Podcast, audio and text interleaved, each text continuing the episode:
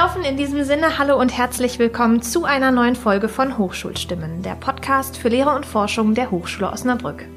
Ich bin Julia Grafenstein aus der Hochschulkommunikation und heute habe ich einen wunderbaren Kollegen auch aus der Hochschulkommunikation an meiner Seite, Holger nämlich. Denn du, Holger, hast auch unseren heutigen Gast quasi mitgebracht und gesagt, der wäre doch mal ein guter Gast für unseren Podcast. Das stimmt. Wir freuen uns nämlich, dass wir heute Professor Dr. Frank Ollermann begrüßen dürfen, der an unserer Hochschule Professor für Psychologie und User Experience ist. Hallo Frank. Hallo. hallo. Hallo Julia, hallo Holger. Frank, du bist im September 2012 an die Hochschule Osnabrück gekommen. Mhm. Ähm, und ich habe immer noch im Sinn, dass einige Monate später ich dich für unser Hochschulmagazin interviewt habe. Ja.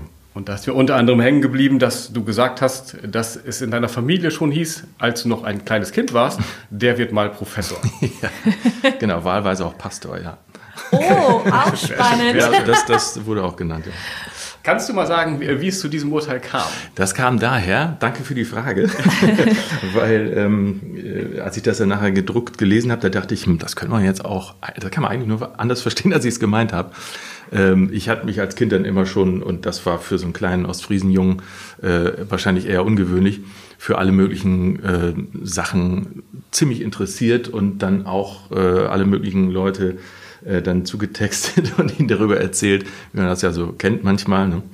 Und äh, also habe dann halt immer so sehr doziert ne? und, und immer viel erzählt, was ich so weiß. Und dann kam natürlich auch rum, dass ich dann darüber viel weiß, über Dinosaurier, über Raumfahrt und Weltall und alles. Ich meine, das hat sich jetzt nicht so bestätigt thematisch von meinem Werdegang her, aber äh, so die, dieser Aspekt. Ne? Insofern war das äh, mit dem Augenzwinkern gemeint, so nach dem Motto, der, der redet so viel, der doziert so viel, könnte wohl ein Professor werden. Also die Vorstellung von Professor und Lehrender hat sich ja zum Glück auch gewandelt und ich hoffe, ich lebe das auch anders, aber daher kam diese Einschätzung. Und äh, damit wollte ich eigentlich nur meine Hochachtung äh, vor, meinen, äh, vor meinen Verwandten, vor meinen Tanten, die es gesagt haben, zum Ausdruck bringen, die das damals schon äh, vorhergesagt haben, eben, aber eben aus diesem, vor diesem Hintergrund. Mhm. Und bist du heute froh, dass du Professor bist oder wärst du lieber Pastor geworden? nee, zum äh, Pastoren fehlen aber so wesentliche Elemente. Ähm, nee, äh, nee, ich bin sehr froh tatsächlich, dass, dass ich äh, dass, äh, diesen Beruf ausüben kann und dass ich äh, insbesondere Studierenden, Studierende begleiten kann und, und ja. Äh, äh, ja, das ist schon eine sehr schöne Aufgabe. Ja, Holger hat ja gerade schon gesagt, du hast bei uns die Professur für Psychologie und User Experience. Ähm, erklär mal ganz kurz für unsere Hörer, was genau verbirgt sich eigentlich dahinter? Genau, die Professur ist ja verortet im Studiengang, äh, Studiengang Media and Interaction Design. Mhm. Und äh, da geht es eben darum, äh, ja, interaktive Produkte auf insbesondere digitaler Technologie basierend zu erstellen, zu gestalten und da eben nicht nur das, das Visuelle zu gestalten, sondern eben insbesondere auch die Interaktion, die Abläufe, die Ein- und Ausgabemöglichkeiten und so weiter. Und ähm, da geht es eben darum, auch den Studierenden, ähm, das ist jedenfalls so meine äh, Sicht auf meine Professur im Rahmen dieses Studiengangs, äh, die psychologische Sicht nahezubringen. Ne? Wenn wir davon reden, dass Menschen mit Produkten interagieren, dann gibt es natürlich das Produkt, über das man irgendwas wissen muss. Und wir haben ja auch entsprechende Technikanteile in dem Studiengang.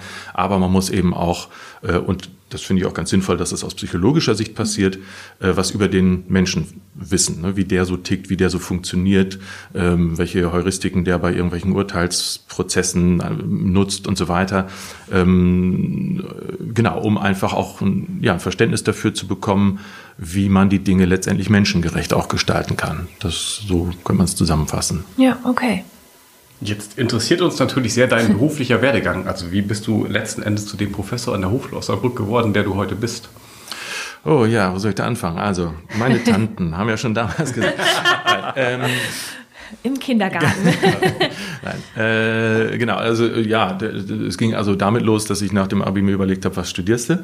Und äh, dann fand ich Psychologie einfach rein aus inhaltlichem Interesse äh, interessant, wie gesagt, und habe das dann studiert und ähm, hier an der Uni Osnabrück. Und da hat sich dann im Hauptstudium, das war ja noch ein Diplomstudiengang, die Älteren erinnern sich, ähm, äh, und äh, das Grundstudium war halt im Wesentlichen gleich und äh, das habe ich dann halt so mitgemacht alles. Und im Hauptstudium gab es da den Schwerpunkt Mensch-Computer-Interaktion, Software-Ergonomie und äh, das hat mich gleich interessiert und, und ich habe halt gemerkt, äh, da beschäftige ich mich einfach äh, aus intrinsischer Motivation und aus Interesse einfach viel mit Ähm, und da fand ich halt immer spannend, genau diese, diese, dieses Spannungsverhältnis zwischen der doch eher algorithmischen Technik ähm, einerseits ähm, und äh, dem, dem, dem diffusen, schwierig zu greifenden äh, menschlichen Erleben sozusagen auf der anderen Seite ne? und wie man das in Einklang miteinander bringen kann. Das ist also sozusagen dieses Faszinosum, was sich so seitdem durchzieht bei mir. Ähm, genau, und dann ähm, hatte ich Gelegenheit, ähm, nach Ende des Studiums dann äh, im Usability-Labor der des Instituts für Kognitions, äh, Kognitionswissenschaft an der Uni Osnabrück ähm, den äh, Lab Manager äh, äh, zu machen und da das Usability Labor zu betreuen, Projekte äh, zu äh, ja, betreuen, zu organisieren, durchzuführen, zu leiten. Und ähm, genau, und dann ähm, hatte ich ähm, im, im, an der Uni Osnabrück, wo ich auch immer noch arbeite mit einer halben Stelle, ich bin ja Halbtagsprof sozusagen, äh, mit einer anderen halben Stelle bin ich ja, das bin ich schon seit 2002, im Zentrum Virtuos für äh, virtuelle Lehre, also Zentrum zur Unterstützung virtueller Lehre hieß es damals. Mhm. Aber da heißt es Zentrum für digitale Lehre, Campusmanagement und Hochschuldidaktik, aber immer noch Virtuos. Ähm, da habe ich dann gearbeitet und dann hat sich hier einfach die Gelegenheit ergeben, äh, in diesem Studiengang ähm, zu lehren. Zunächst als Lehrbeauftragter auch äh, zwei Semester lang. Das, musste, wurde ja, war ja neu eingerichtet worden gerade.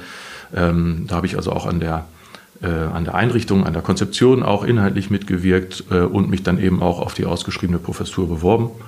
Und jetzt bin ich da. Hm, wunderbar. Ähm, jetzt müssen wir noch einen kleinen Abstecher nochmal wieder zur Universität Osnabrück äh, machen. Mhm. Ähm, vielleicht kannst du noch mal ein bisschen mehr zum Virtuos erzählen und was genau deine Rolle da ist, ja. damit wir das den Hörerinnen und Hörern auch ein bisschen näher bringen können. Ja, genau. Äh, da es ist ja auch ein langer Name und wir machen ja auch viel und, und dieser Laden ist ja auch, diese Einrichtung, diese zentrale Einrichtung ist ja auch stark gewachsen. Wir haben tatsächlich es war nicht wirklich eine Garage, aber wir haben im Souterrain in der Rolandstraße begonnen mit, mit einer Handvoll Leute. Ähm, und äh, mittlerweile haben wir da äh, 30, 40, ich habe gar nicht gezählt, äh, Mitarbeitende, äh, Mitarbeiterinnen, Mitarbeiter, Hilfskräfte und so weiter, haben ein eigenes Gebäude, das auch jetzt in Corona nicht, aber bis kurz vor Corona äh, auch langsam mal zu klein wurde. Ähm, genau, also es geht, äh, wie gesagt, um digitale Lehre. Da geht es also darum, wie man ähm, die Lernplattform, das Lernmanagementsystem, äh, ja, alle möglichen digitalen Tools, die man so für die Lehre nutzen kann, wie man die bedient natürlich erstmal, wie man die aber natürlich auch mediendidaktisch sinnvoll einsetzen kann. Ähm, da machen wir viel Entwicklungsarbeit einerseits, begleiten insbesondere auch Open Source Entwicklungsprojekte, Standort verteilt. Ähm, und äh, also insbesondere StudLP, das Lernmanagementsystem, was an der Uni äh, Osnabrück da das äh, äh, Standard-Lernmanagementsystem ist, an das sich dann viele andere Tools dann auch andocken. Mhm. Das entwickeln wir mit. Also das ist der eine Teil der digitale Lehre, dass wir das auch entwickeln und auch anpassen, neue Features einbauen und so weiter. Wir haben also viele ähm, Informatikerinnen und Informatiker an Bord.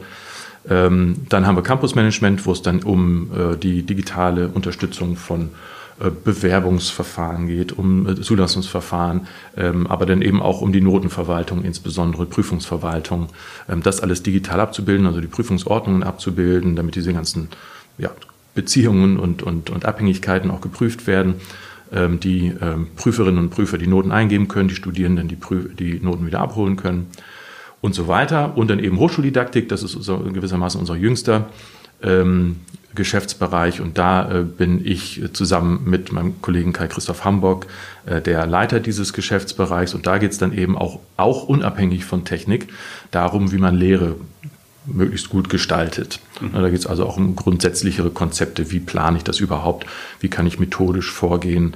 Ähm, aber das hat natürlich dann sehr viel auch äh, bei uns im Virtuos mit äh, digitalen Tools zu tun und ist eben auch zum großen Teil, aber eben nicht ausschließlich auch äh, Mediendidaktik. Mhm.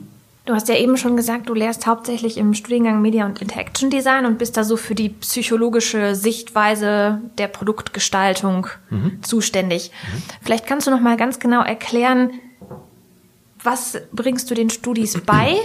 Was macht ihr da? Wie, wie, mhm. wie geht ihr daran? Ja, Genau, also ich habe ja so ein bisschen den Luxus, ähm, dass ich die Studierenden die ersten vier Semester begleite. Und, und äh, die meisten machen das dann eben natürlich in der Reihenfolge, in der das empfohlen wird. Mhm. Ähm, und ähm, das hat so eine gewisse, ich will nicht sagen Dramaturgie, aber so eine gewisse Logik, dass es erstmal losgeht mit psychologischen Grundlagen und auch Grundlagen überhaupt zum Verständnis von Usability und User Experience. Also dass es eben nicht nur um das Produkt und seine Eigenschaften geht, sondern eben um die Interaktion äh, eines Benutzers oder einer Benutzerin mit einem Produkt in einem bestimmten Nutzungskontext und dass man sich das alles anschauen muss, um eine Aussage darüber treffen zu können, äh, ist die Usability ja, gut oder schlecht oder ne? also es reicht eben nicht, das Produkt sich nur anzuschauen. Zum Beispiel. Mhm. Und dann geht es um, um psychologische Grundlagen. Wie nimmt der Mensch Dinge wahr? Im Allgemeinen jedenfalls. Ne? Äh, wie, ähm, wie denkt der Mensch? Wie funktioniert das Gedächtnis? Also eher so klassische Überschriften aus dem Einführungs- ähm, zur allgemeinen Psychologie, wie man das auch in, in einem Psychologiestudiengang finden würde. Ähm, das wird dann vertieft im zweiten Semester ähm, in, in Seminarform.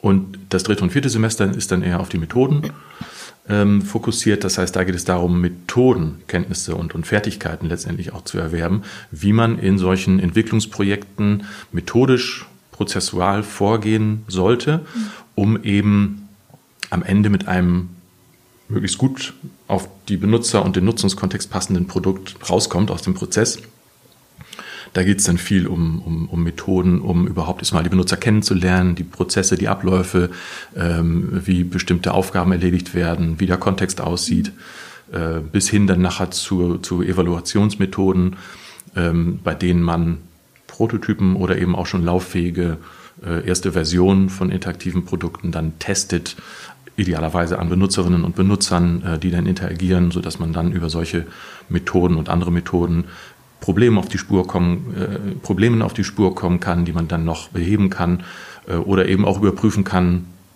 ist das Produkt äh, ja so gestaltet, dass es den Anforderungen genügt, die man idealerweise vorher festgelegt hat. Ja. Das machen wir im dritten Semester in Übungsform und im vierten Semester machen wir dann ein echtes Projekt von Anfang bis Ende, sodass man wirklich auch mal die ganzen Schwierigkeiten am eigenen Leib spürt, aber dann hoffentlich natürlich auch merkt, äh, dass man es meistern kann. Ne? Also diese typischen praktischen Probleme, die man in Übungsform schlichtweg nicht vermitteln kann. Ja. Kannst du das mal ganz konkret an einem Beispiel festmachen, was so ein, vielleicht dann so ein, so ein äh, Studieprojekt im vierten Semester ist, wo, worum man sich da oder womit man sich da befasst?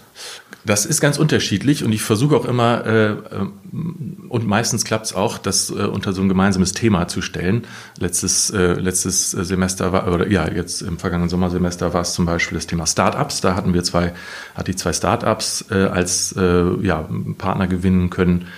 Ähm, wo es äh, dann ähm, um ja, verschiedene Produkte ging, ähm, also was ich immer ganz spannend finde, um mal ein anderes Beispiel zu nehmen, ich weiß auch gar nicht, wie weit ich jetzt in diesem Forum und diesem Format darüber reden äh, darf und soll. Aber ganz allgemein, ohne Namen zu nennen, geht es zum Beispiel auch mal um sowas wie Finanzverwaltungssoftware oder ne, es so komplexe Software, äh, wo Aber man sich freiwillig ja nicht uni gerne mit beschäftigt. Richtig, und dann muss das ja richtig gut aussehen, oder? Innerhalb von wenigen Sekunden entscheidet man da ja eigentlich, ja. finde ich das gut, gucke ich mir das ja. weiter an oder nicht? Genau, also man kann sich, man kann sich, äh, sagen wir mal, im Studium äh, sowohl als Studierender oder Studierende als auch als Lehrperson so ein bisschen einen schlanken Fuß machen, indem man irgendwie äh, sich die Probleme selbst definiert und ja. dann äh, kann es leicht mal passieren, dass die Probleme, die, die einem so einfallen, vielleicht nicht unbedingt die komplexesten sind. Äh, das ist, finde ich, auch immer so ganz, äh, äh, sagen wir mal, lehrreich an diesen Projekten. Also irgendwelche also an manchen jedenfalls. Ne, ne, wenn ich jetzt zum Beispiel an so Finanzverwaltung denke, wenn es darum geht, irgendwie Post, irgendwelche Dinge zu verbuchen oder so, ich bin jetzt ja auch nicht so der große Verwaltungsexperte, äh, und mit, mit Kostenstellen und mit vielen Tabellen und, und äh, das sind komplexe Aufgaben. Und äh, die, das Interface, die, die Bedienschnittstelle ist dann auch komplexer als manch andere Interfaces. Ähm, muss aber wahrscheinlich auch sein. Aber trotzdem soll es natürlich so einfach wie möglich sein. Ähm, und äh, das, äh, ja, das war auch so ein Fall, wie es dann eigentlich immer läuft, dass dann auch manche Studierende zu Anfang gesagt haben, oh, um Himmels Willen, das ist ja irgendwie vielleicht altbacken oder irgendwie so. Ja, klar, ist wahrscheinlich nicht ideal, sonst wäre das, ne, wäre das Unternehmen sicherlich auch nicht auf mich zugekommen. Äh, mit, mit dem Wunsch, da mal ne, dran zu gehen und zum, zu, zu schauen, ob man das nicht irgendwie eleganter, besser, übersichtlicher, wie auch immer gestalten könnte. Intuitiver ist ja auch oft so ein Begriff. Ähm, genau, und dann geht es halt darum zu, zu definieren, was ist jetzt genau die Fragestellung, was wollen wir uns jetzt genau anschauen, könnte sicherlich alles Mögliche sich äh, anschauen und, und evaluieren. Da ging es also hauptsächlich um Evaluation, wie, wie meistens eigentlich in diesem Projekt und in diesem Semester. Äh, also eine knackige Fragestellung, dass man also genau weiß, äh, was, was, äh, worum es geht und ne, was, worauf man zusteuert. Und dann äh, die Randbedingungen klären, letztendlich auch so eine Art Vertrag inoffiziell, sagen wir mal, zu haben, also so eine Art Pflichtenheft, wo man sagt, das geloben wir zu tun in dem Projekt und mhm. das nicht ähm, sodass man also auch seitens des Unternehmens weiß, was da man ne, erwarten kann, dass man sich da einigt einfach. Ne, und dann geht die Arbeit los mit der Konzeption. Ähm, je nachdem, was für eine Methode man hat, muss man dann vielleicht auch noch Versuchsteilnehmerinnen und Teilnehmer rekrutieren. Das ist dann meistens so der aufwendigere Teil. Äh, dann muss man das Ganze durchführen nach den Regeln der Kunst und der Wissenschaft. Da bin ich dann auch immer gerne der Benutzer, äh, der dann in so einem ja, in so einem Testdurchlauf äh, das Ganze mal so ein bisschen abklopft und schaut, ob die Abläufe sinnvoll sind. Äh, und äh, ja, dann wird das durchgeführt, ausgewertet, dann wird ein Bericht geschrieben und das ist dann der Abschluss. Und meistens äh, muss man ja jetzt in Zeiten von Corona alles so ein bisschen unter Vorbehalt sagen, aber ähm, äh, sonst ist ja jetzt eben online, sonst aber eben vor Ort beim Unternehmen dann die Abschlusspräsentation, äh, sodass das Ganze noch zu einem, zu einem schönen runden Ende kommt und man nochmal Gelegenheit hat, äh, Fragen zu stellen, auch so mal Eindrücke wiederzugeben seitens der Studierenden, die so zwischen den Zeilen eher stehen. Und äh, ja, wenn das Unternehmen dann noch so nett ist, vielleicht noch mal einen Grillnachmittag dran zu schließen, im Sommer, ja praktischerweise im Sommersemester, äh, dann hat das auch, sagen wir mal, noch so, ein, so eine Art gesellschaftlichen, sozialen, äh, schönen Abschluss. Ne? Das passiert durchaus auch gerne mal. Wie sehr ärgert dich denn sozusagen in deinem ganz privaten Alltag, wenn du auf so eine Software triffst, vielleicht, die eben keine gute User Experience bietet? Ja. Kannst, kannst ja. du da äh, die notwendige Gelassenheit äh, behalten? Oder? Gute Frage. Ja, ja, nee, man, man, das ist ja auch so ein bisschen das, was ich bei den Studierenden äh, so ähm, möchte, dass es sich entwickelt, so, so, so, so einen geschärften Blick für Dinge, die vielleicht nicht so ganz ideal gelöst sind, auch wenn man sich vielleicht schon dran gewöhnt hat. Mhm. Das ist ja auch so ein Effekt. Ne? Man, man, irgendwann wird einem das gar nicht mehr bewusst, wie schlecht das eigentlich äh, äh, gestaltet ist, weil man schon gewohnheitsmäßig bestimmte Umwege geht und da gar nicht mehr wirklich drüber nachdenkt. Ne? Mhm.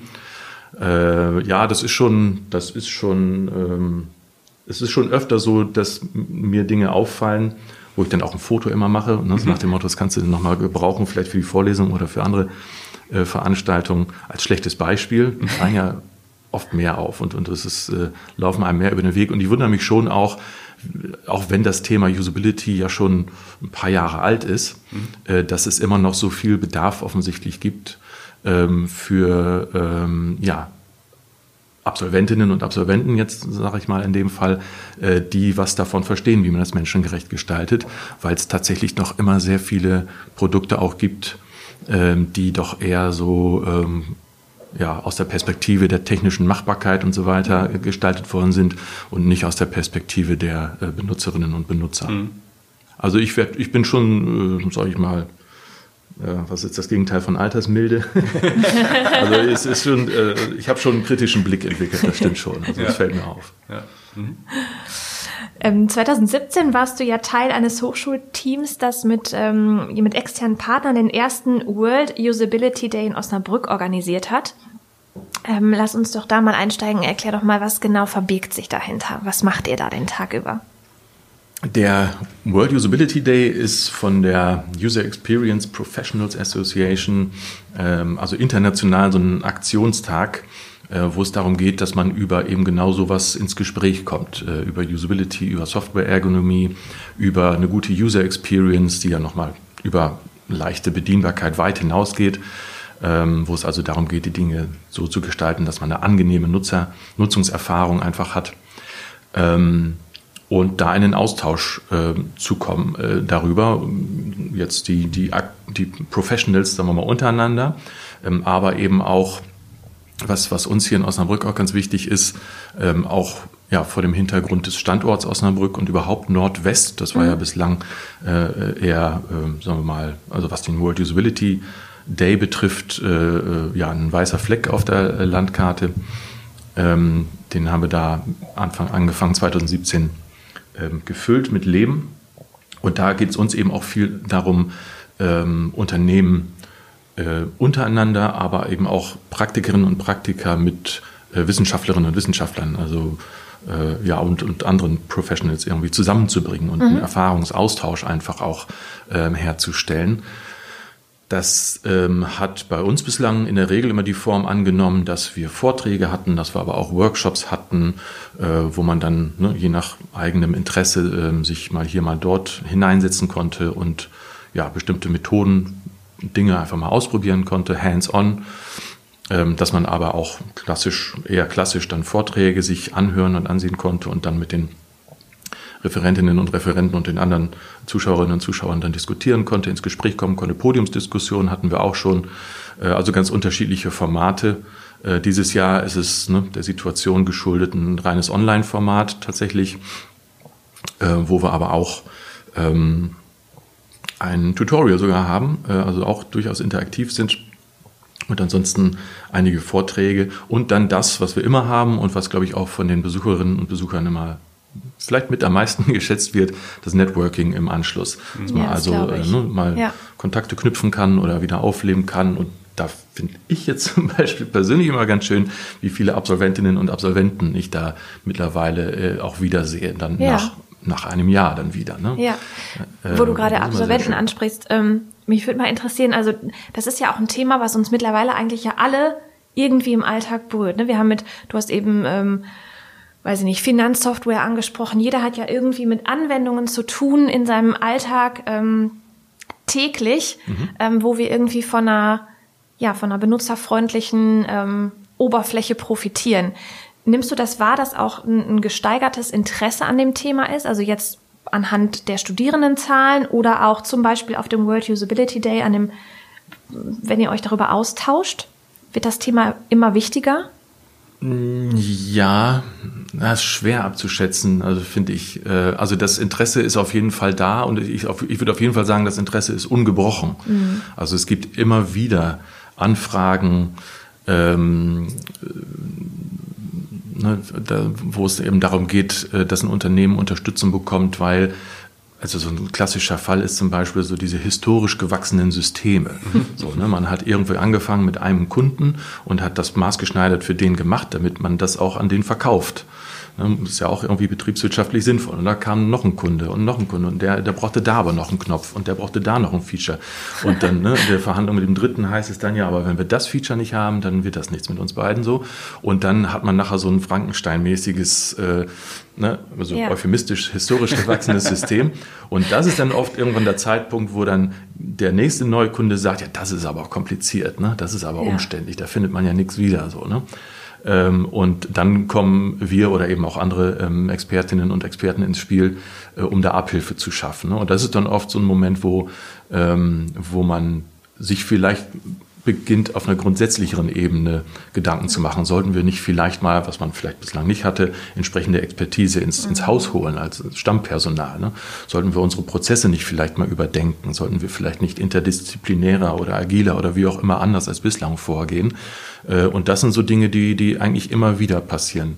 Äh, was die, was die äh, Studierendenzahlen betrifft, sind wir eigentlich sehr zufrieden. Also seitens, also da mache ich mir keine Sorgen ähm, äh, das ähm, ja, aber oft, ob das jetzt, sagen wir mal, auf Usability und diesen Teilaspekt, diesen wichtigen aus meiner Sicht natürlich Teilaspekt zurückzuführen ist, oder ob das einfach, äh, äh, also vielfach sind es einfach auch Studierende, die gerne kreativ sind ne? Mhm. und äh, die äh, gleichzeitig vielleicht so ein bisschen Technikinteresse mitbringen ähm, und deswegen da ne, studiengangstechnisch da so ihre Heimat finden ähm, das das finde ich jetzt schwierig abzuschätzen. Äh, das, das ist, sagen wir mal, ein bisschen groß, äh, finde ich, um das zu überblicken. Ne? Aber auf jeden Fall äh, gibt es immer wieder Bedarf und auch immer wieder Anfragen und ja. Interesse an dem Thema. Um das nochmal abzuschließen, der äh, World Usability Day 2020 steht ja vor der Tür. Kannst du nochmal kurz sagen, äh, wann genau der stattfinden wird und gibt es für unsere Hörerinnen und Hörer eigentlich auch eine Möglichkeit, da irgendwie dabei zu sein? Auf jeden Fall. Mhm. Ähm, der findet statt, also der findet sowieso immer statt am zweiten Donnerstag im November. Das ist also mhm. gesetzt. Das ist diesmal der 12. November. Und es geht um 17 Uhr los bei uns. Das ist ja auch so eine Erfahrung, dass viele viele äh, Usability Professionals, also äh, dann nicht unbedingt tagsüber Zeit haben, ist ja klar, ne? muss immer erstmal Feierabend sein oder man hat vielleicht die Gelegenheit, ein bisschen früher Schluss zu machen oder wie auch immer, aber so, ne? deswegen eher später Nachmittag bis dann in den Abend hinein. Ähm, 1840 ist, glaube ich, der, der letzte, äh, der Beginn des letzten Programmpunkts, mhm. Networking. Wie lange das dauert, das ist, dann weiß man natürlich vorher nicht. Ähm, genau, und äh, teilnehmen kann man zum Beispiel, indem man auf die Website www.wudos.de, also W-U-D-O-S, World Usability Day Osnabrück, mhm. De geht ähm, und da ähm, haben wir, also insbesondere die Firma Basecom, äh, zusammen mit äh, der Firma Mu Next und uns eben der Hochschule Osnabrück, um da jetzt auch nochmal die drei Partner zu nennen, äh, alle Informationen zusammengestellt. Mhm. Äh, es ist kostenlos, das ist auch eine ganz wichtige Info, äh, egal ob online oder offline. Ähm, und äh, das heißt, es kostet nichts, man kann da teilnehmen.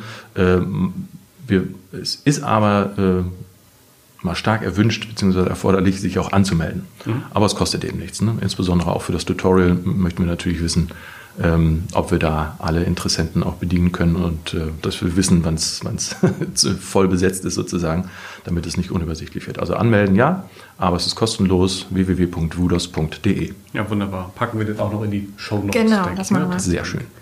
ähm, natürlich müssen wir heute auch noch sprechen über die Corona-Pandemie ne, und ja. die Auswirkungen ähm, es hatte ganz viele umwälzende Konsequenzen in ganz vielen Lebensbereichen und äh, natürlich auch auf die Hochschule Osnabrück und wie das vor allem das vergangene Semester ähm, im Blick auf die Lehre denn organisiert worden ist. Mhm. Ähm, mal ganz grundsätzlich gefragt, wie hast du das vergangene Online-Semester an der Hochschule erlebt?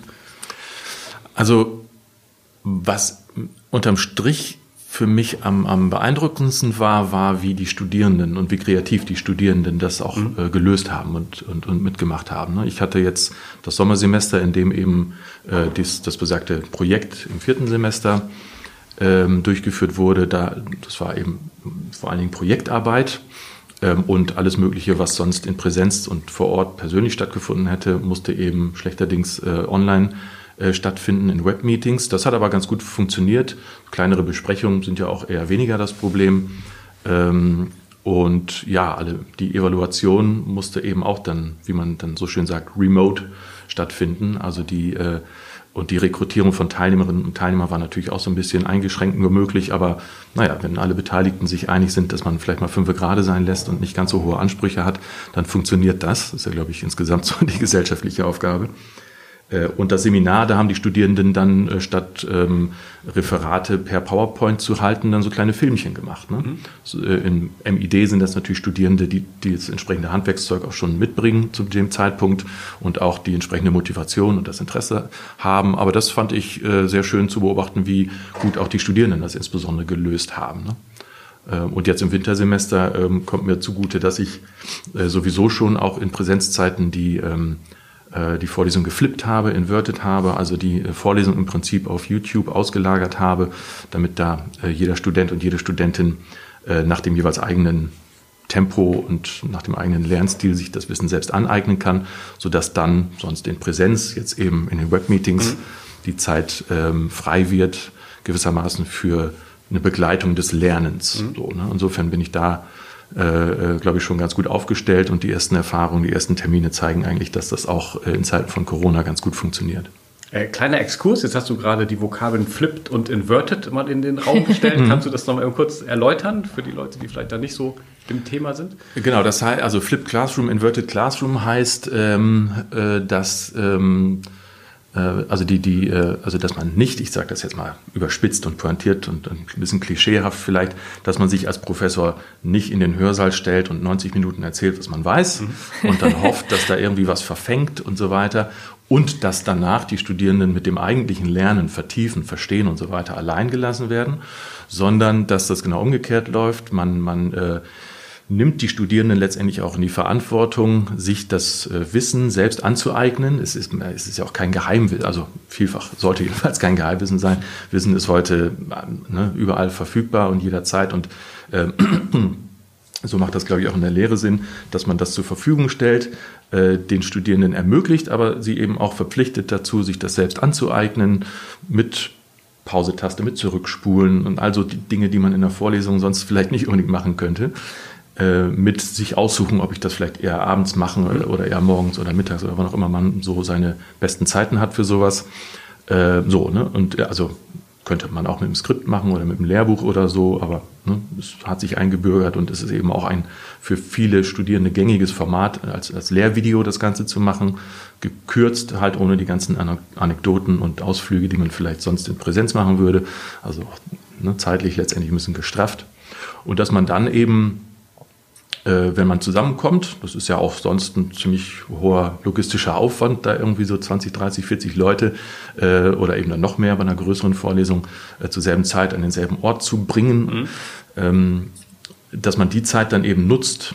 Und insofern ist es außerhalb von Corona-Zeiten eine Aufwertung der Präsenz äh, Phase, dass man die Zeit nutzt, dann wirklich beim Lernen dabei zu sein, Übungsaufgaben zu machen, äh, durch die Reihen zu gehen, während die Studierenden sich die Dinge irgendwie gegenseitig beibringen, erläutern oder sich irgendwas erarbeiten in Gruppenarbeit. Und das finde ich immer ganz schön dann, wenn, wenn der Laden so brummt, ne? wenn man so, jetzt passiert das Lernen, ne? jetzt bin ich dabei, ähm, wenn, wenn die Studierenden das verstehen oder vielleicht auch was missverstehen und jemand anders aus den, äh, von den Studierenden das dann korrigiert oder ich dann gegebenenfalls korrigiere. Also ne, das ist, finde ich immer ganz, da fühle ich mich immer ganz privilegiert, mhm. dass ich dann immer dabei sein kann, wenn das Lernen tatsächlich passiert. Ne? Mhm. Und ich finde, da kann man als Lehrperson einfach auch mehr besser wirken und mehr Gutes tun, als einfach nur bei der, beim, beim, sagen wir mal, Erzählen von, von Wissensinhalten. Mhm. Wir haben jetzt schon äh, viel über virtuelle Lehre gerade gesprochen. Du beschäftigst dich ja auch schon eine Weile damit, auch schon ja eigentlich vor Corona. Mhm. Das war ja dann eigentlich ein Heimspiel für dich, oder? Genau, ich konnte dem Ganzen relativ gelassen gegenüber. Aber wie gesagt, normalerweise ist das Flipped Classroom ja eine Aufwertung, also im Prinzip eine Maßnahme zur Aufwertung der Präsenzzeit. Und jetzt fällt die Präsenzzeit aus. Ja. Und selbst wenn ich das jetzt in Präsenz hätte machen wollen, wäre das mit den ganzen Abstands- und Hygieneregeln äh, wiederum eine Ausgangssituation, wo man diese ganzen Gruppenarbeiten nicht wirklich gut machen kann. Ne? Das lebt dann doch sehr da, davon, dass man sich gemeinsam über etwas beugt oder gemeinsam zusammensitzt, die Köpfe zusammensteckt. Also all die Dinge, die also auch äh, Nähe implizieren, die gehen eben nicht. Äh, deswegen ist, ist die Hauptaufgabe für mich jetzt, ähm, mir zu überlegen, wie ich das, was ich sonst in Präsenz gemacht habe, jetzt in einem Webmeeting bestmöglich abbilden kann. Ne? Ja. Und auch da muss ich sicherlich mal hier und da ein Auge zudrücken und Abstriche machen und sagen, ja, das funktioniert vielleicht jetzt online gar nicht oder eben nicht so gut. Ähm, ich habe zum Beispiel eine Sitzung, wo ich dann sonst immer anatomische Modelle, wie man die sonst bei Ärzten und Ärztinnen findet, auf Tischen verteilt habe und dann nur so als Grundlagen, als Einstieg in die, in die Wahrnehmungs, ins Thema äh, Wahrnehmung. Ne? Ja. Dass man dann das auch ganz mal so ein bisschen haptisch ne? und, und mal äh, und auch 3D und so weiter, dass man mhm. das mal anfassen kann, so ein Ohr von innen, so ein Auge von innen und auseinandernehmen kann und so. Ne? Das ist, glaube ich, einfach eine eindrückliche Lernerfahrung, als wenn man das einfach nur liest. Ne?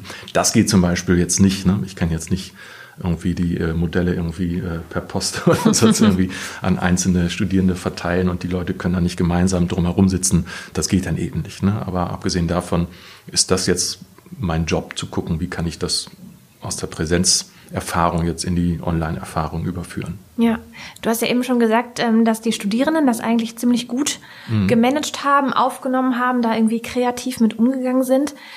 Was würdest du sagen, was nimmst du persönlich aus der Zeit mit, wenn du da jetzt so resümierend mal drauf schaust? Dass es auch geht, so einfach, ne?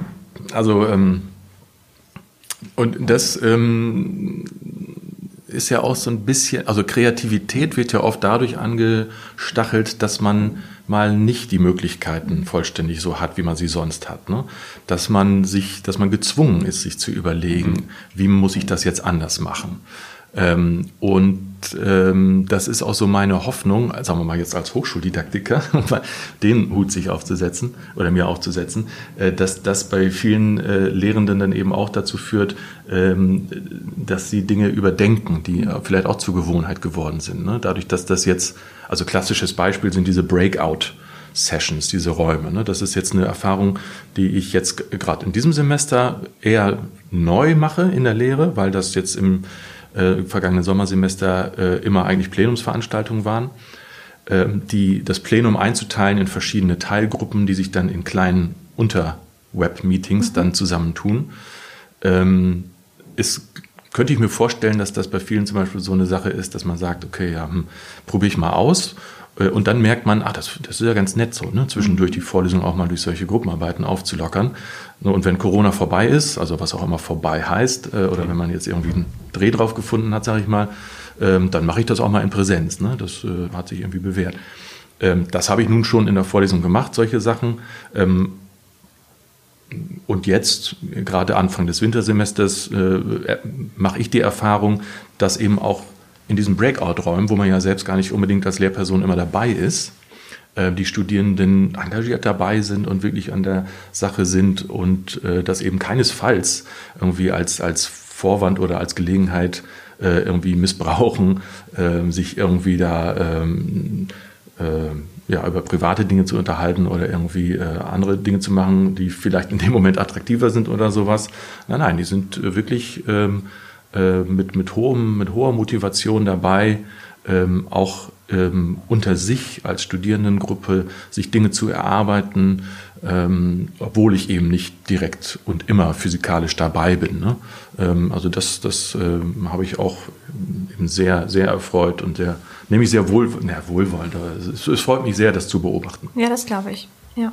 Du hast jetzt einiges gerade schon anklingen lassen, ne? wenn wir mal diesen Blick auf die, ähm, wie auch immer gelagerte Nach-Corona-Zeit, ja. äh, ähm, wenn, ähm, was glaubst du, wird den Blick auf die digitale Lehre bleiben?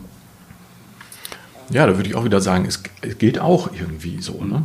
Also ähm, man gewöhnt sich an vieles. Ne? Der Mensch ist ein Gewohnheitstier, das ist ja auch so eine, so eine, so eine Binse, äh, die äh, ich dann in meiner Vorlesung auch mal aufgreife, wenn es um Gewohnheiten und Gewöhnung und sowas geht. Ähm, und ähm, ja, so wie ich es gerade schon dargestellt habe, ähm, könnte ich mir vorstellen oder würde ich mir auch wünschen, dass, ähm, dass diese, dieser Zwang zur Kreativität auch, ne, das haben wir uns ja alle nicht ausgesucht, dass der hier und da einfach auch, oder eben auch, was heißt hier und da, vielleicht sogar in der Breite, seien wir nochmal optimistisch, äh, dazu führt, dass, dass man eben äh, ja, angeregt wird, angestoßen wird, vielleicht bestimmte Routinen, Gewohnheiten zu überdenken. Und ich bin mir eigentlich ziemlich sicher, dass fast jeder äh, Lehrende und jede Lehrende irgendwas äh, nach Corona in Anführungszeichen anders machen wird als vorher. Mhm.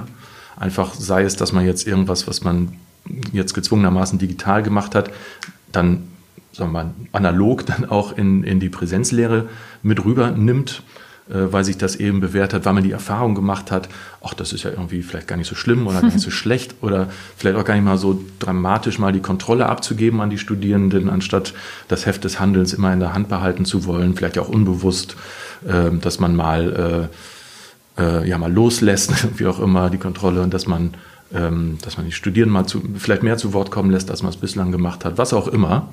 Also da bin ich eigentlich ziemlich sicher, dass das bei, na, ich würde mal schätzen, bei der Mehrheit der Lehrenden, äh, so wie auch bei mir, äh, was, was hängen bleibt, was man dann mit Corona in Präsenz dann äh, anders machen wird. Und wenn es nur ein kleines Detail ist. Das ist eigentlich verrückt, weil das schon einige gesagt haben. Das ist ja auch vielleicht oder offenbar irgendwie erst so ein Ereignis brauchte, dass man mal so wirklich angestupst wird, weil man musste ja dann auch, ne? Man musste Sachen überdenken, man ja. musste Dinge anders machen. Ja, ja wenn ich an, an mein, äh, meine Aufgabe an der Universität denke, dann ist es ja äh, ein bisschen salopp ausgedrückt, man, man kann sich jahrelang den Mund fusselig reden und die Vorzüge und, und Mehrwerte und Potenziale von digitalen Lerntechnologien preisen, demonstrieren und versuchen zu vermitteln. Äh, das ist nicht so wirksam gewesen ja. wie die Pandemie, äh, inklusive Lockdown, Kontaktbeschränkungen und allem, was dazugehört. Weil klar, dann, dann waren alle gezwungen, da irgendeinen Reim drauf zu finden. Ähm, ja, und da muss man das Beste draus machen. Und für die Lehre wäre das sicherlich eine der besseren Sachen, dass man vielleicht eben auch auf einer grundsätzlicheren Ebene, äh, so wie man es ja eigentlich grundsätzlich immer machen sollte, hinterfragt ne, und sagt, äh, okay, so wie ich es mache, ist es wahrscheinlich nicht schlecht, aber gibt es nicht vielleicht auch irgendwas, was man noch ein bisschen besser machen kann? Ja. Tatsächlich ist die Formulierung, die du gerade gewählt hast, Zwang zur Kreativität, dann natürlich eine spannende Formulierung, ja. ne? dass man diese beiden Begriffe dann ja. irgendwie zusammenbringen muss. Ja, ja. Ja. Ist ja oft so, ne? wenn, irgendwie, wenn man sagt, jetzt irgendwie kreative Lösungen finden, dann ist es hilfreich, sich, was weiß ich, mal auf den Kopf zu stellen oder irgendwie mal bestimmte Randbedingungen mal wegzunehmen oder zu sagen, stellen wir uns mal vor, wir hätten diese und diese Möglichkeiten nicht, dann ja, dann muss man halt kreativ werden. Hm. Ganz äh, abseits der Arbeit interessierst du dich, wenn wir das richtig recherchiert haben, äh, für Ahnenforschung. Oh, ja, das ist richtig. Und äh, recherchierst, glaube ich, auch äh, quasi zu deinem ähm, Nachnamen auch. Auch, ja. Mich würde total interessieren, was hast du da schon Spannendes herausgefunden? Hast du neue Leute kennengelernt? Ja, hast du ja. Kontakte in alle Welt geknüpft? Genau. Äh, Ahnenforschung, die verbindet, äh, nenne ich das dann intern, sagen wir mal. Ähm, ich hatte, es geht ja oft so los, dass man sich überlegt, wer, ne, wer sind meine Eltern, das weiß man in der Regel, die Großeltern, ja in der Regel auch Urgroßeltern, da wird es oft schon schwierig. Und das werden ja immer mehr. Ja. Und man macht so seinen eigenen Stammbaum, beziehungsweise seine eigene Ahnentafel, genauer gesagt. Äh, Das habe ich auch eine Weile gemacht, bis ich da irgendwie im vierstelligen Bereich Leute in meiner Ahnentafel äh, hatte. Das äh, Wow. ist jetzt auch, ja, klingt immer so äh, wow, aber das hat man relativ schnell zusammen, wenn man da so ein bisschen dran bleibt. Aber nach einer Weile habe ich gemerkt, das ist ja irgendwie, da tue ich ja so, als würde irgendwie alles auf mich hinauslaufen. Das ist ja sehr egozentrisch eigentlich. Ne? Und dann habe ich das mal umgedreht, wiederum, ne? äh, und habe mir überlegt, okay, ich schnapp mir mal den ersten, der den Namen Ollermann getragen hat und guck mal, was ist der Stammbaum von mir? Also wer sind dessen Nachfahren und insofern halt eben auch meine mehr oder weniger entfernten Verwandten, von denen ich noch nichts weiß ne? und von denen die auch nichts wissen. Ne? Ähm, das war dann in dem Fall mein Ur-Ur-Urgroßvater. Und dann habe ich ne, mal geguckt, wer sind so dessen Nachfahren, außer mir. So, ne? Und äh, da, da habe ich tatsächlich viele Menschen kennengelernt. Äh, und das äh, sind, also ich wünschte, ich hä- hätte mehr Zeit dafür. Ähm, irgendwann wird das ja auch nochmal wahrscheinlich so sein, toi toi toi, ähm, dass ich da mehr Zeit habe. Es ist ja oft eher ein Hobby von, von Älteren. äh, Menschen, die die Zeit haben und die irgendwie im höheren Alter ein Interesse dafür entwickeln. Bei mir hat es jetzt schon vorher irgendwie stattgefunden ähm, äh, und so einen Auslöser gegeben. Ähm, genau, und dann über die Jahre lernt man halt viele Leute kennen, von denen man sich dann eben auch leider oft verabschieden muss, weil sie eben ohnehin schon alt sind in dem Moment, wo man sie kennenlernt. Man unterhält sich, man äh, kriegt Geschichten mit von früher und, und man, man bekommt so sehr viel Substanz und, und sehr viel, äh, also man, man, man lernt die Verstorbenen im Prinzip nochmal irgendwie kennen. Ähm, äh, aus, also auf einer ganz persönlichen Ebene und durch die Erzählung der, der Menschen. Ne? Ja. Und äh, ich hatte jetzt, habe jetzt auch gerade aktuell äh, so E-Mail-Kontakt zu dem einen oder anderen, äh, wo es wo es auch nochmal darum geht, wie, wie schade das ist, dass man eigentlich nicht die Möglichkeit hat, das alles irgendwie zu bewahren und, und irgendwie, ne, das klingt immer ganz fürchterlich konservativ, äh, aber äh, naja, äh, man sieht ja auch, dass es gut ist, aus der Geschichte zu lernen. Und insofern ähm, äh, ist das schon spannend, irgendwie die, die Dinge aus der, aus der Vergangenheit zu bewahren. Jetzt gerade kümmere ich mich um, die, um das Thema Weltkriege. In, also jetzt bin ich so ein bisschen weg von meiner Familie und vom Familiennamen Ollermann, sondern hin zu der Geschichte meines Heimatdorfes. Da geht es jetzt um, den, um die beiden Weltkriege. Den Ersten Weltkrieg haben wir jetzt soweit abgehandelt. Jetzt dieses Jahr haben wir uns das Themen-Special Zweiter Weltkrieg sozusagen vorgenommen. Und, ähm, und äh, gerade das ist natürlich ein Thema, wo man sehr viel Bezüge zu, zu heute herstellen kann. Und Ja. äh, das finde ich immer sehr spannend, Bezüge herstellen. Ja, ja. Aber das heißt, du, du recherchierst dann irgendwie, du hast gerade gesagt, okay, der stammt dann von dem und der da und wer waren da die Nachfahren? Und dann schreibst du den an oder rufst den an und sagst, hey, ich habe rausgefunden, wir sind Genau, das war- entfernt verwandt. Genau, ja, so ungefähr. Und man also kommt so ins eine Zeit Gespräch. lang, also wie gesagt, das Projekt liegt jetzt so ein bisschen auf Eis, Ja. weil ich jetzt an dem Punkt bin, ich habe, also dieses Ollermann-Buch, sag ich mal, ne, ähm, das hat jetzt auch schon irgendwie 300 Seiten plus oder so, weiß ich gar Wahnsinn. nicht. Äh, habe ich mir schon lange nicht mehr angeguckt, muss ich gestehen. Ähm, also beziehungsweise ich habe auch schon lange nicht mehr die Seiten gezählt. Angeguckt habe ich es mir sogar gestern kurz, aus eben dem konkreten Anlass, weil ich da jetzt einen äh, Kontakt hatte, äh, der da ne, zu einer Person da ein bisschen was wissen wollte. Ähm, und nee, aber in der Recherchephase äh, war das halt eine Zeit lang tatsächlich so, ne, dass ich geguckt habe, ähm, okay, jetzt ähm, ne, rate ich das mal sozusagen von der Vergangenheit in die Gegenwart durch und guck mal, wer ist der Sohn von dem und die Tochter von dem und äh, äh, der Sohn von der dann wiederum und äh, ähm, und dann gucke ich mal im, im Telefonbuch online und, und äh, ruf mal an, auch teilweise auf Verdacht. Ähm, und das ist dann immer so ein spannender Moment. Das glaube ich. so einen Anruf kriegt man nicht unbedingt oft. Ne?